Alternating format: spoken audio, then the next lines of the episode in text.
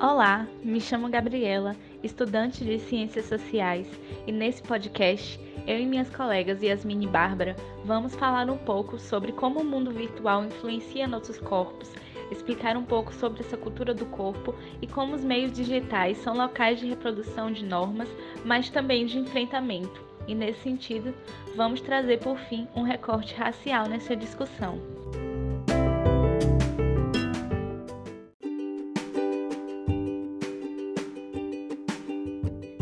Estamos vivendo em uma realidade que está interligada ao mundo virtual. O um mundo que se caracteriza por imposições de costumes, de padrões de beleza, além de ser um negócio extremamente lucrativo. Temos as redes sociais que acabam possibilitando ao sujeito ser o autor da sua própria história. Analisando o Facebook, um local de socialização virtual que é alimentado com fotos, vídeos, desabafos, publicações que acontecem com a intenção de trazer atenção a quem está postando. Quem posta, posta porque quer ser visto, quer ser notado. As redes sociais acabam sendo uma extensão dos corpos. É importante entender aqui sobre a cultura do corpo, que consiste em uma cadeia de corpos que são estereotipados, que servem ao consumo, uma cultura de padrões homogêneos influenciados pelo desejo do capital. Esses corpos encontram no espaço virtual um espaço de reprodução de normas e também de enfrentamento dos corpos que são subalternizados.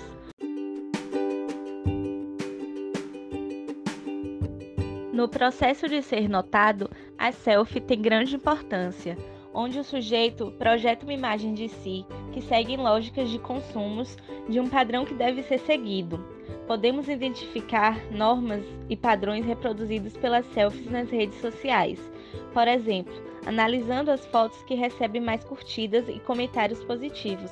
São fotos onde os corpos de pessoas magras são expostos, seja na praia, na academia, com roupas curtas ou sensuais.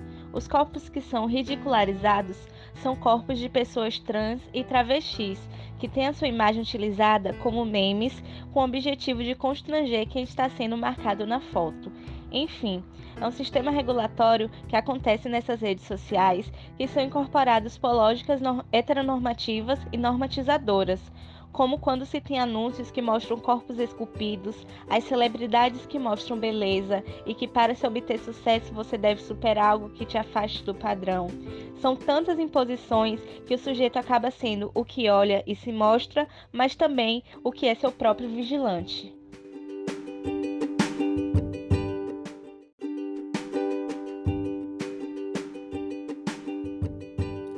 Sociais na sociedade do selfie mostram a cultura do corpo como um reality show em que se não foi postado, não foi vivido, em que imagens, fotos postadas com naturalidade, como por exemplo acordar de modo espontâneo, revelam todo um trabalho de regulação que os sujeitos fazem de si próprios para projetarem imagem na rede.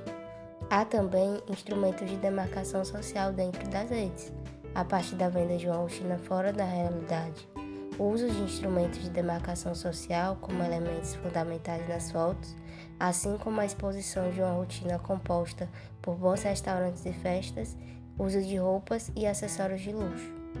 Os elementos que demarcam relações de classe nos fazem problematizar um grande mercado que se mascara na cultura do selfie. O capitalismo, ele normatiza os corpos, comportamentos e discursos e há um investimento massivo em anúncios heteronormativos no Facebook.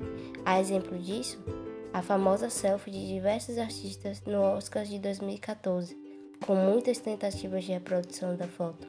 O que seria das grandes empresas do mundo que investem em beleza sem a nossa baixa autoestima? Grandes marcas de telefonia celular investem em aparelhos que se tem como principal diferencial uma câmera frontal com desempenho superior, uma câmera específica para tirar boas selfies e a aquisição de tecnologias de último porte.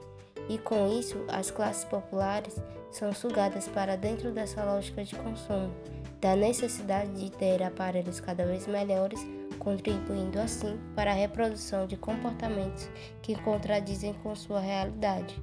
Mas apesar disso, Há uma organização interna que permite com que dentro dessa lógica de consumo, as redes sociais se tornem palco onde os indivíduos tenham narrativa sobre si mesmo, a partir de críticas de movimentos sociais, feministas, raciais e da cultura do cancelamento.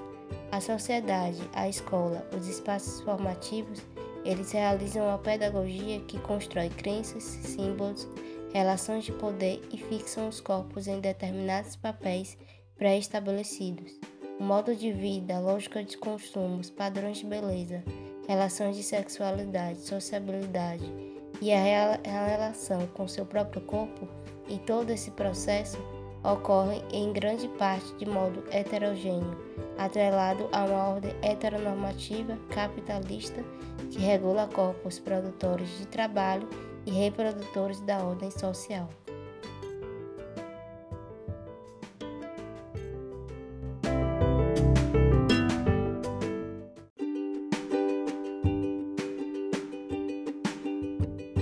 Meu nome é Bárbara e dando continuidade às discussões das minhas colegas Yasmin e Gabriela, eu complemento sobre o cyberativismo com o recorte racial. Então trazer essa importância, né, é, de entender que a gente passa de uma comunicação passiva, onde era monopolizada pela TV e pelo rádio, por exemplo, e hoje a gente passa para uma comunicação de interação, onde as redes sociais digitais elas são protagonistas nesse processo. A gente observa que essa comunicação móvel de todos para todos, ela possibilita essa construção e essa desconstrução do, do discurso único, né, trazido pela mídia de massa. A gente observa que essas redes sociais digitais elas possibilitam onde a gente tem uma, um protagonismo e uma produção também de conhecimento. A gente observa que amplia é, os debates e ajuda a desconstruir esse discurso único, como eu já falei. Né? Observa também que através dessa interação a gente consegue entender uma cultura de compartilhamento e uma cultura de participação da sociedade em si.